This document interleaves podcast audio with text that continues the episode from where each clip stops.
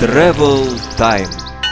Привет, ты слушаешь подкаст о путешествиях Travel Time. Это сезон об авторских турах, приключениях, в которые хотя бы раз в жизни должен отправиться каждый, увидеть северное сияние, вулканы Камчатки, горы Кавказа и минареты древнего Узбекистана, отправиться на сафари и проплыть под парусами по Атлантике. Все это авторские туры. Этот сезон мы делаем вместе с крупнейшим маркетплейсом авторских туров в России и СНГ You Travel Me. Здесь собрано более 5000 уникальных программ и 125 тысяч туров в 113 странах мира, а клиентами сервиса уже стали более 400 тысяч человек. Присоединяйся и ты! Всем привет, друзья! С нами очередной выпуск подкаста Travel Time, и сегодня мы говорим про удивительную вселенную, я даже так скажу, именно вселенную, говорим про Камчатку, но, к сожалению, без Тимура, у которого пропал интернет, неожиданно, вот в таком вот мире мы живем, где может пропасть интернет. Но, что ж, ладно, Тимур присоединится к нам в следующих эпизодах. Не унывайте, не грустите, что его сегодня не будет с нами. Он будет в нашем сердечке в этом выпуске присутствовать. И сегодня у нас в гостях Владимир. И, как я уже сказал, мы говорим про Камчатку. Владимир, привет. А, привет, Илья. Ребята, всем привет. Надеюсь, наш рассказ будет без Тимура таким же интересным, как он был бы и с ним. К сожалению, Тимур нами не присутствует, вы его все услышите в следующих подкастах. А сегодня мы расскажем вам про удивительную планету Камчатка, полуостров Камчатка или остров Камчатка, как его называют местные жители. Почему Камчатка? Давай начнем с этого. Почему ты выбрал Камчатку, почему ты ее полюбил, и чем она тебя вообще заманила в самые первые разы? Давай с предыстории начнем. Мы путешествуем по Камчатке уже довольно давно. Ну вот бум внутреннего туризма, он начался, наверное, в конце 2018 года, когда пошли только-только первые сообщения о приближающемся эпидемии ковида, ой-ой-ой, и все начали путешествовать внутри страны. Ну, начнем с того, что Камчатка – это бренд. Само название Камчатки, ну, давай вот первый раз мы, наверное, в первом классе могли услышать про Камчатку, когда сказали, эй, Коля, с Камчатки иди сюда, ближе к доске. То есть Камчатки даже в школе у нас назывались какие-то удаленные углы класса, и первый раз мы могли услышать это тогда, еще до урока географии. Да, такая вот шутливая такая история про Камчатку. Камчатка – это бренд во всем мире, и мы сейчас абстрагируемся от политической ситуации мировой мы сейчас говорим только о туризме, только о познании каких-то новых мест. Слово «Камчатка» знают во всем мире. Где бы ты ни назвал слово «Камчатка», в Австралии, в Малайзии, в Индонезии, в Америке. О, Камчатка, да, мы знаем, Камчатка, да, это э, лосось, это медведь,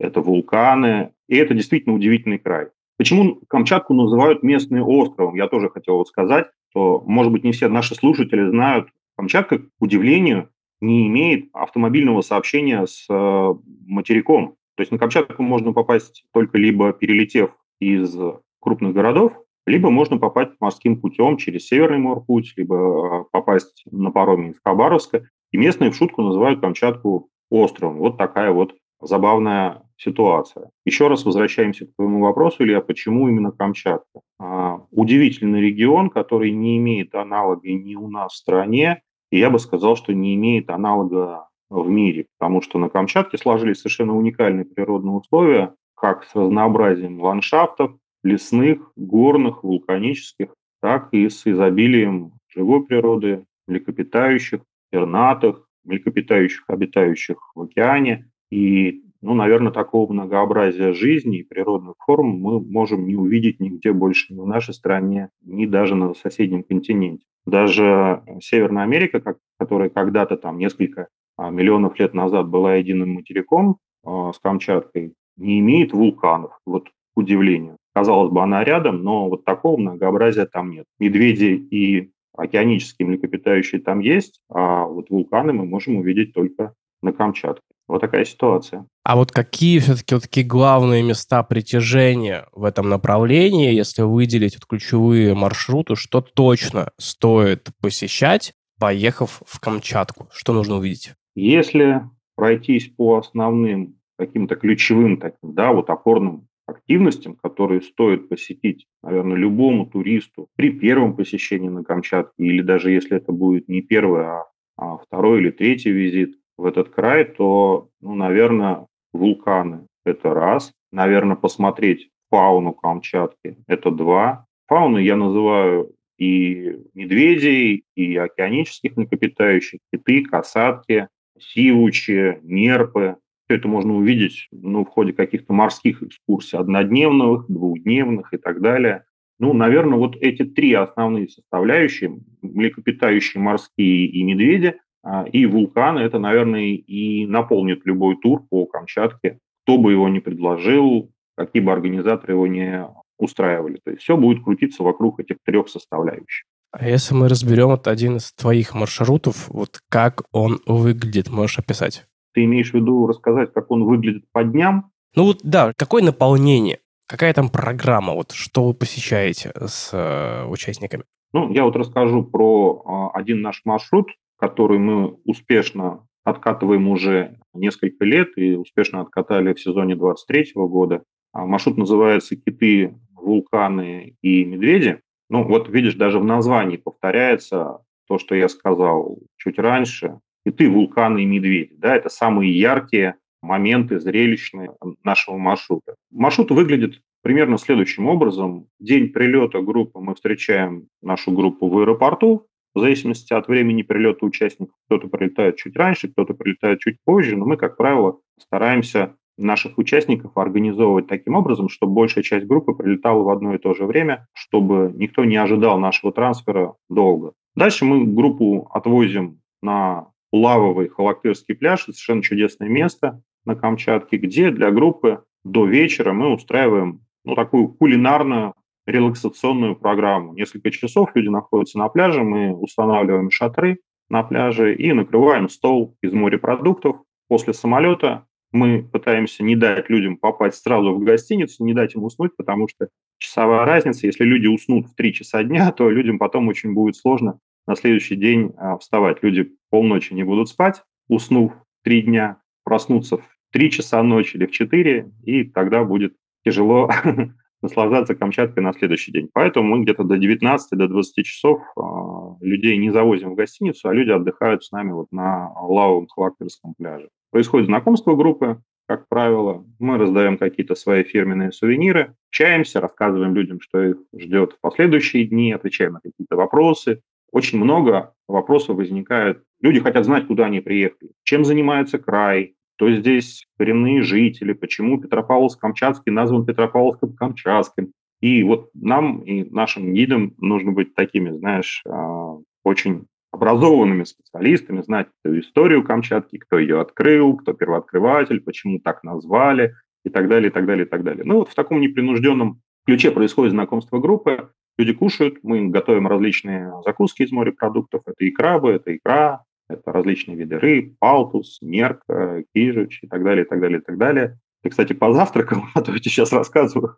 Слюнки вот. потекли, слюнки потекли, да, потому что камчатская еда – это просто что-то невероятное. Ну да, камчатская кухня, как правило, крутится вокруг морепродуктов. Ты прав абсолютно, это все очень вкусно, зрелищно. Как правило, в конце такого дня люди уже говорят, когда мы пойдем в гостиницу, мы хотим спать, мы их отвозим в гостиницу, в которой мы регулярно останавливаемся, и дальше уже кто-то идет в бассейн с термальной водой, купаться, принимать горячие ванны, кто-то ложится спать до следующего дня. Ну и на следующий день мы уже выходим на нашу программу. На следующий день у нас мы отвозим группу на одну из э, рек рядом с Петропавловском Камчатским. Ну, слово «рядом» здесь весьма относительно. До реки почти 100 километров, поэтому здесь слово «рядом» – это по-камчатски 100 километров – это рядом. По-камчатски и 200 километров тоже рядом, потому что дороги длинны на Камчатке, поверь мне, в этот день мы делаем сплав для людей, мы рассаживаем людей на рафты, вручаем различные рыболовные снасти, и в течение сплава люди уже могут под руководством нашего инструктора половить рыбку, просто посидеть на своем месте, понаслаждаться окружающими пейзажами. Часа через 2-3 мы делаем остановку а в каком-нибудь красивом месте.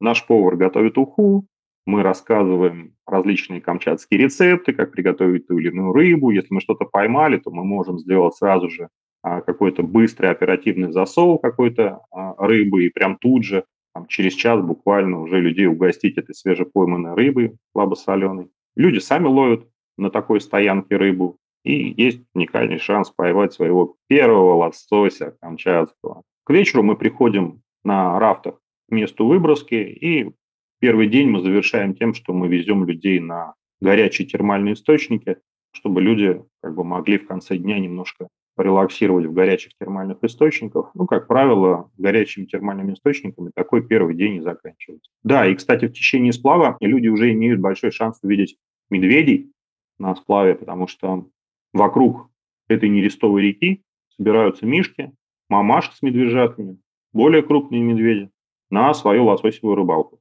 Если ты потом захочешь, мы отдельно коснемся вообще темы медведей и связи круга жизни медведей с кругом жизни лосося. Это очень такая, знаешь, эпичная тема. Я могу несколько слов про нее сказать, но раз мы сейчас рассказываем про маршрут, я только краем коснусь. Первых своих медведей люди уже у нас, наши гости, а, увидят, могут увидеть на второй день. Практически вот в этом году из 10 групп, которые прилетали с нами на Камчатку, медведи увидели 9. 9 групп на второй день.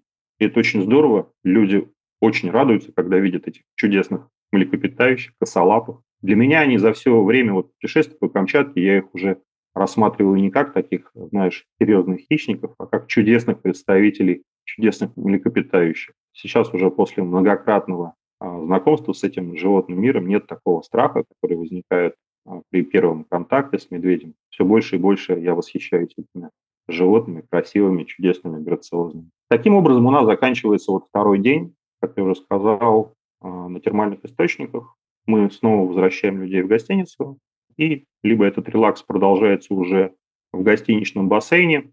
У нас в гостинице, где мы людей размещаем, имеется свой термальный бассейн с термальной водой, люди могут просто свой отдых продолжить в этом термальном бассейне. Это вот у нас второй день путешествия. А следующий день мы, как правило, посвящаем морской прогулке. Третий день нашего путешествия мы выходим на 10-часовую прогулку в бухту Русская. И здесь вот я хотел рассказать немножко об отличиях. 10-часовая прогулка – это самый длинный морской маршрут в бухту Русская, где мы можем увидеть китов и касаток. Очень много предложений по более коротким морским маршрутам. Как правило, такие морские маршруты ограничиваются а, островом Старичков. Конечно же, эти более короткие морские маршруты, они по стоимости более экономичны, но в таких вот морских коротких прогулках очень сложно увидеть китов и касаток. А, поэтому мы всегда устраиваем 10-часовую экскурсию. 5 часов мы идем в одну сторону, 5 часов мы идем в другую сторону. А, по пути мы останавливаемся всегда на морскую рыбалку, рыбачим палтуса, рыбачим морского окуня, рыбачим треску. А, ну и вот этот трофей всегда у нас присутствует на столе. Обед и ужин повар готовит на борту яхты. Исходными составляющими, как правило, является улов наших гостей. Часть улова мы отпускаем, потому что вот без лишнего хвоста скажу, что морская рыбалка самая-самая добычливая, рыбы очень много, и мы просто вынуждены в какой-то момент говорить, ребята, стоп, а дальше вы уже ловите рыбку по правилу поймал, отпустил, потому что уже больше не нужно на обед, больше не нужно на ужин. Это вот вторая как бы а, такая активность на этой морской прогулке. На Камчатке каждый год Вокруг побережья Камчатки, вот именно вокруг э, бухты Русской, в океане присутствует около тысячи особей касаток. Как правило, вот все группы у нас в этом году увидели китов и касаток. А, ну и несколько сот китов приходят по побережью Камчатки, потому что в июле, в августе приходится брачный сезон. С этим временем совпадает брачный сезон у китов. А, киты приходят по побережью Камчатки. А, большая удача бывает, когда мы видим выпрыгивающих китов. Это такие играющие брачные киты, которые выпрыгивают из воды наполовину корпуса, чуть больше. Это, конечно, потрясающее зрелище.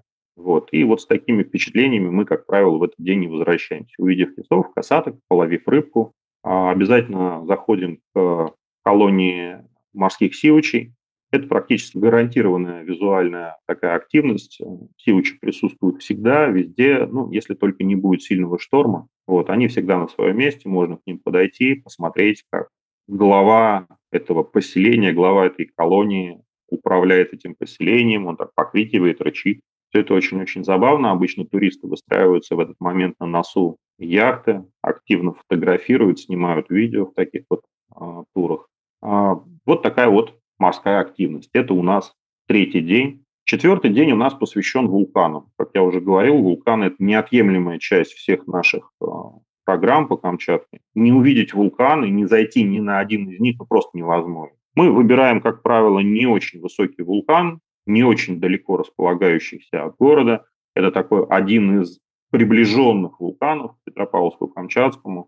В наших программах, как правило, присутствует либо вулкан Мутновский, либо вулкан Горелый. Они не очень далеко находятся друг от друга, и мы предлагаем вот для наших э, гостей такое мини-лайтовое восхождение на вулкан Горелый и Мутновский. На какой вулкан мы заходим, выбирает руководитель группы накануне этого дня. Выбор будет аргументирован тем, насколько погодные условия позволяют зайти на тот или на другой вулкан. Иногда МЧС закрывают какие-то дороги. Вот два года назад был закрыт вход в кальдеру вулкана Мутновский, и в этом году мы заходили исключительно на вулкан Горелый. Это такая прогулка, восхождение на вулкан. Слово «восхождение» гостям очень нравится, потому что, ну, все-таки в городских условиях мы не часто куда-то восходим. Да, мы куда-то идем в магазин, погулять в парк, а вот такое восхождение людям очень нравится как активность. Восхождение занимает в одну сторону где-то около трех, трех с половиной часов. Это такая прогулка, довольно энергозатратная, потому что а, мы проходим в одну сторону около 6-7 километров, наверное, ну, наверное, 6, 6,5 примерно километров. Но подъем высоты довольно внушительный, около 800 метров э, на вулкан, и ну, группе придется попыхтеть и попотеть, потому что мы делаем 4 или 5 остановок по пути на вершину вулкана, попить чайку, обозреть окрестности, посмотреть вокруг. С вершины каждого вулкана открывается вид на другие вулканы. Там с вершины Горелого можно увидеть вулкан Мутновский и увидеть Вилючинскую сопку. Все это очень красиво, все это очень зрелищно. Ну вот это такая самая а, будем так говорить, самая активная активность, простите за тавтологию, самая активная активность в нашем туре. В вершине вулкана мы, как правило, людей поздравляем с первым вулканом в их жизни. Вот, говорим им слова благодарности за то, что они преодолели себя и все-таки зашли на этот вулкан. Но зрелище, которое открывается, вид, который открывается с такой вершины, он, как правило, перекрывает всю усталость и то, что болят ноги, и то, что ты устал, и то, что у тебя потный лоб и лицо. А, это с лихвой, конечно, компенсирует вот а, вид, который открывается с вершины. Например, на Горелом а, в кальдере вулкана расположено чудесное совершенно бирюзовое озеро. По краям кальдеры лежат прошлогодние снежники, выделение сероводородных газов вокруг кальдеры происходит. Там действительно пейзаж, который стоит увидеть, нужно увидеть, must have такой.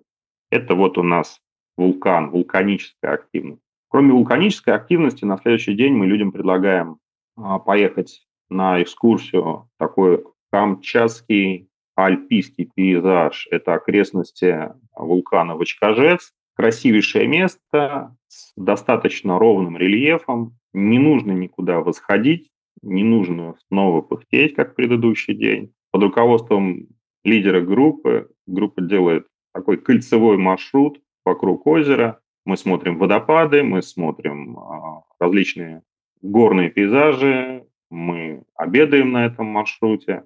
В июле цветут горные луга, девушки и женщины делают венки, собирают букеты.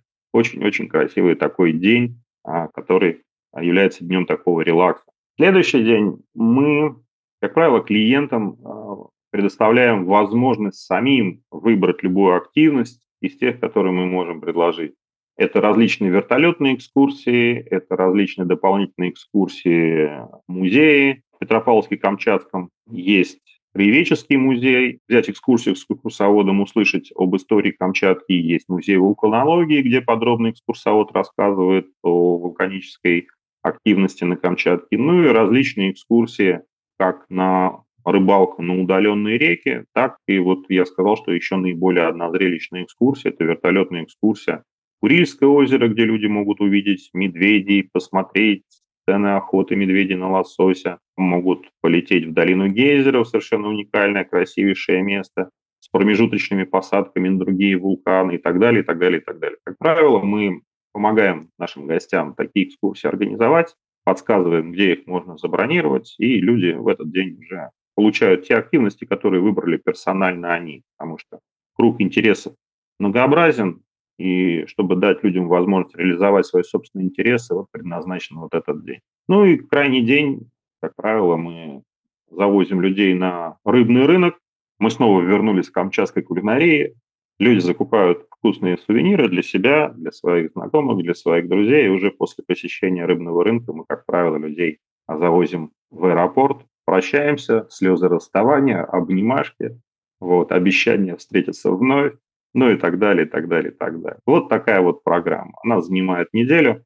Очень насыщенная программа, спасибо, что посвятил. А вот ты упомянул про медведей. Просто невозможно, кажется, не проговорить про безопасность в Камчатке. Ведь медведи, если я не прав, э, скажи, ведь медведи это, наверное, самое опасное, что есть на Камчатке, и нужно как-то себя предостеречь, э, обезопасить. Вот что для этого нужно, как оставаться в безопасности, какие правила следует соблюдать и что с собой э, носить. Может, есть специальные свистки для медведей? Да, есть э, и свистки, и есть различные средства активной безопасности. Я сейчас расскажу. А, на Камчатке обитает порядка 12 тысяч медведей. Это самая крупная популяция на всем Евразийском материке. И если вспомнить тот стереотип, который существует во всем мире про Россию. Ну, помнишь, медведи, водка и балалайка, и они считают, что медведи ходят по улицам в России, то как раз в части медведей, ходящих по улице, это как раз вот можно вспомнить про Камчатку, потому что друзья с Камчатки мне каждую зиму присылают, когда они видят там, например, какого-то медведя, который идет пешком мимо автобусной остановки где-то в каком-то городе там. Вот. И это часто случается, если медведь забрел и заблудился, такое с ними тоже случается. Можно увидеть медведей в, в городе и в поселке. На самом деле существует несколько правил для туристов и для местных жителей, которые позволяют такие риски минимизировать. Встреча с медведем в природе потенциально не несет для туриста угрозы, если туристы будут соблюдать определенные правила. Ну, прежде всего, в дикой природе категорически запрещено и, но, к сожалению, не все это знают, подкармливать медведей. Дело в том, что когда люди встречают на шоссе или на обочине медведя, очень часто бывает, что медведи выходят, и медведицы с медвежатами, ну, первое, что у туриста возникает в голове, это милого медведя чем-то подкормить. Печенюшкой или какой-то другой сухариком. Категорически запрещено это делать. Первое, что возникает в голове, подкормить медведя. Да, да, ты представляешь, очень часто видел а, стоящие машины Серьезно? вдоль обочины, да, когда люди что-то из окон выбрасывают, медведи, конечно, не открывая окон.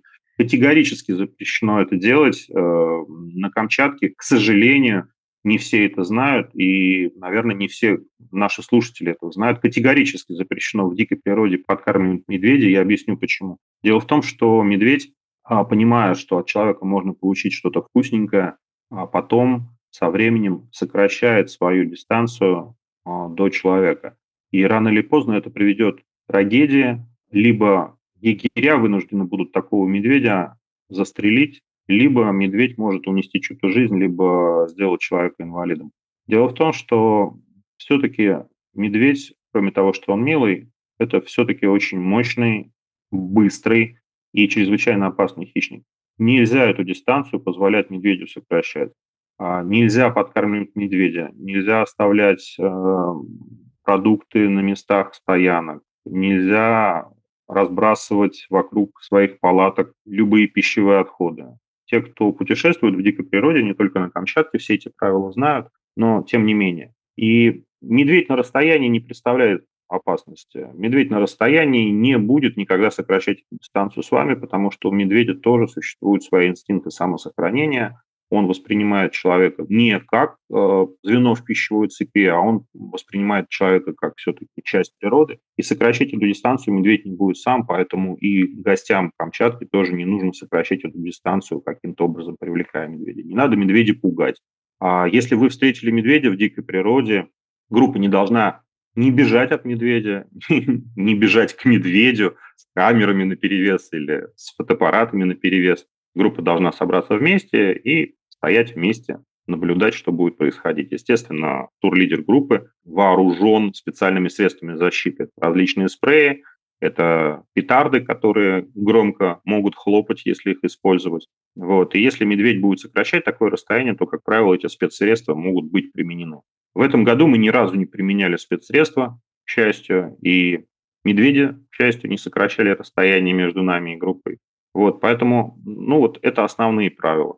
Более подробные правила легко можно найти в интернете, что нужно делать, если вы встретили тайге или на Камчатке медведя, все это есть в интернете. Вот. Но самое главное – это не фамильярничать с дикой природой, не пытаться нарушать, наверное, такие правила, потому что эти правила могут стоить для туриста жизнь. Наверное, еще самое да, страшное да. – это встретить э, даже не медведя, а медвежонка потому что рядом может быть мама, и это может очень все печально кончиться. Один случай был, когда я увидел медвежонка, и тогда у меня как раз сработал в голове вот этот сигнал, блин, надо отсюда валить просто, потому что где-то рядом должны быть родители. И ты совершенно прав, но очень важно выбрать правильное направление, потому что если вдруг по каким-то сказочным обстоятельствам ты окажешься между матерью медвежонком, выбрав неправильное направление, то ты можешь вызвать совершенно необратимую реакцию со стороны медведя. То есть лучше, конечно, не приближаться к медвежонку ни в коем случае и понять, где находится мать.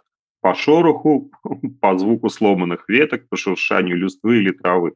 Ни в коем случае нельзя встать между матерью и медвежонком. Вот здесь вот может быть сложиться очень неприятная ситуация. Ты абсолютно прав. Вот у меня была ситуация, когда я находился в лодке, я подплывал к берегу и как раз там в кустах увидел малыша, который чего-то шебуршал. Я просто взял весла и начал быстро грести обратно на другую часть берега. Это был счастливый день, Илья, это был счастливый день, действительно.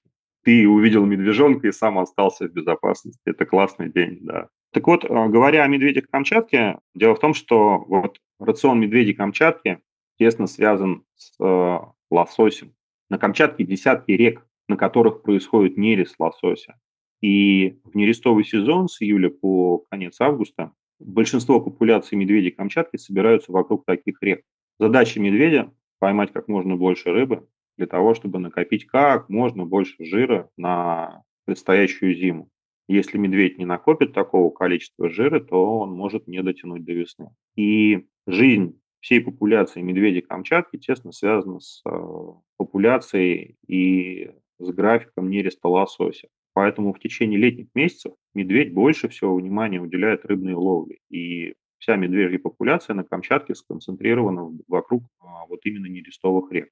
Туристы, как правило, и наши гости, мы тоже показываем медведя как раз вот на нерестовых реках. И наш сплав на второй день нашего путешествия как раз проходит по нерестовой реке.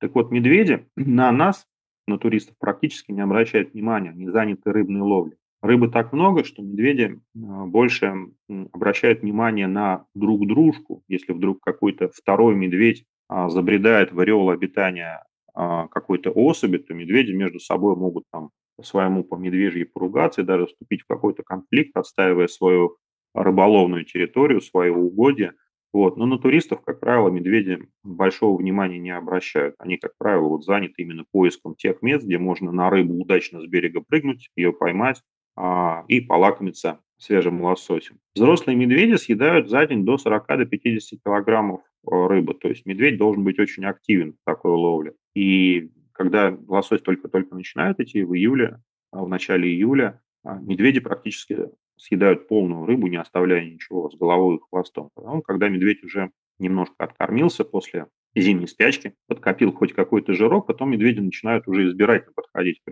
рыбной ловле, выедают самое вкусное брюшко с икрой, а головы и хвосты оставляют. И вот головы и хвосты достаются уже пернатым, а, лисам, ну и другим хищникам, которые могут полакомиться пернатым, в том числе чайкам, белоплечим орланам и так далее, и так далее. В течение всего времени, пока идет лосось, медведь неотлучно находится на реке, на реках, на ручьях, когда этот лосось идет. Практически это происходит до конца августа, до конца сентября. Если такой ход лосося по каким-то необычайным природным причинам будет продолжаться дальше, а такое бывает, а, то медведь даже может уходить на зимнюю спячку позже. Представляешь, то есть пока есть рыба, медведь рыбач. Прекращается нерест, медведь после такого нереста, после таких рыбалок уходит дальше на рябинники, на различные ягодники, уходит кушать шишку кедрового сланника, вот, и уже добирает вот э, с этих углеводосодержащих растений и плодов необходимое количество жира.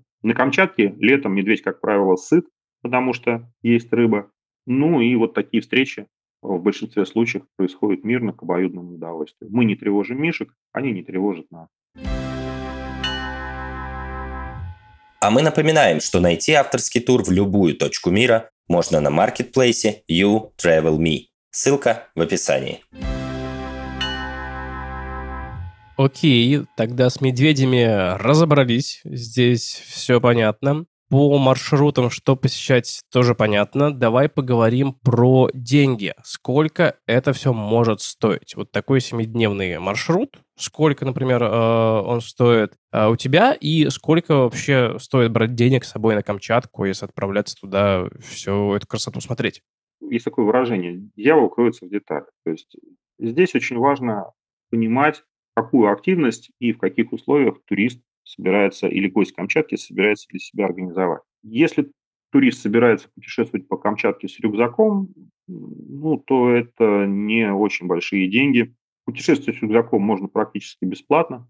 А если гость Камчатки хочет путешествовать в более комфортных условиях, то Здесь уже будет зависеть от места размещения, от режима питания, от того, а, какое это место размещения, потому что одно дело это гостевые дома и хостелы, трех-четырехзвездочные гостиницы, гостиницы с термальными источниками или BBS, гостиницы с трехместным размещением, с четырехместным размещением, либо это двухместное размещение, а номера с душем и туалетом, либо с душем и туалетом на этаже и так далее, и так далее. Ну, на самом деле, я думаю, что недельный тур туристу может обойтись от 50-60 тысяч рублей, если турист будет путешествовать условно просто с рюкзаком, до, наверное, нескольких сот тысяч рублей, если в тур уже будут включены какие-то активности на вертолетах, с различными вертолетными забросками и так далее, и так далее, и так далее. Мы работаем в таком среднем ценовом сегменте, Наши туры по Камчатке, у нас их два, я рассказал только про один из них. Наш тур для туриста стоит 135 тысяч рублей. Вот. Сюда не входит перелет на Камчатку, и перелет на Камчатку всегда находится на плечах участника. Класс, это 7 дней. Да. Давай так подытожим тогда эту историю. Вот очень сложная вопрос будет.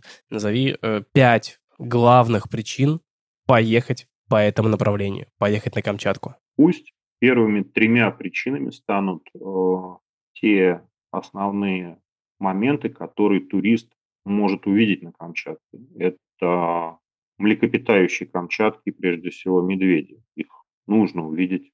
Это чудесные вулканы, которые вы можете увидеть и даже зайти на некоторые из них. Это очень красиво. И раз уж мы говорим о наших турах, может быть, где-то в твоих подкастах а, будут содержаться ссылки на наши маршруты, а, и если они будут содержаться, то туристы могут увидеть фотографии чудесных этих вулканов. Вот. И, конечно же, красивейший океан и его обитатели. Это незабываемо. Киты, касатки, и увидеть эту касатку буквально там в трех-четырех метрах от себя, это очень-очень красиво. Четвертое, надо путешествовать вообще, в общем и целом, потому что, ну, не знаю, мне кажется, что мы живем тогда, когда мы путешествуем, когда мы не находимся на месте. Пусть это такая более словесная форма, чем материальная, но я действительно так думаю. Это четвертая причина. Ну и пятая причина. Мы живем в огромной стране, и увидеть один из самых удаленных уголков этой страны, ну, нужно, конечно же. Если ты не был на Камчатке, ты не видел всю Россию, на Камчатку нужно ехать обязательно на Камчатке нужно обязательно побывать. Ну что ж, вот они, пять причин. Медведи, вулканы, океаны его обитатели, киты и касатки. Надо путешествовать и увидеть одно из самых удивительных уголков э, страны. Вот эти самые волшебные пять причин, друзья, по которым нужно ехать на Камчатку. Владимир, спасибо большое, что сегодня в подкасте поделился маршрутом, поделился всей информацией относительно Камчатки. Обязательно дадим ссылки с деталями по маршрутам. Друзья, в описании эпизода можно посмотреть, полистать и отправиться куда? Отправиться на Камчатку. На Камчатку, друзья. Спасибо, что дослушали эпизод до этого момента. Ставьте, пожалуйста, нам лайки в iTunes, в Яндекс Музыке и везде, где только можно нас залайкать. Мы очень это любим, когда вы нас эм, одобряете. Поэтому ждем ваши оценочки и до встречи в следующих эпизодах. Всем большое спасибо и пока. Спасибо, что дослушали этот выпуск до конца. Если еще не ставили оценку в его подкастах или сердечко на Яндекс Музыке, бегом это делать. Буду очень вам благодарен. Ну и, конечно же, желаю вам хороших путешествий. Пока-пока.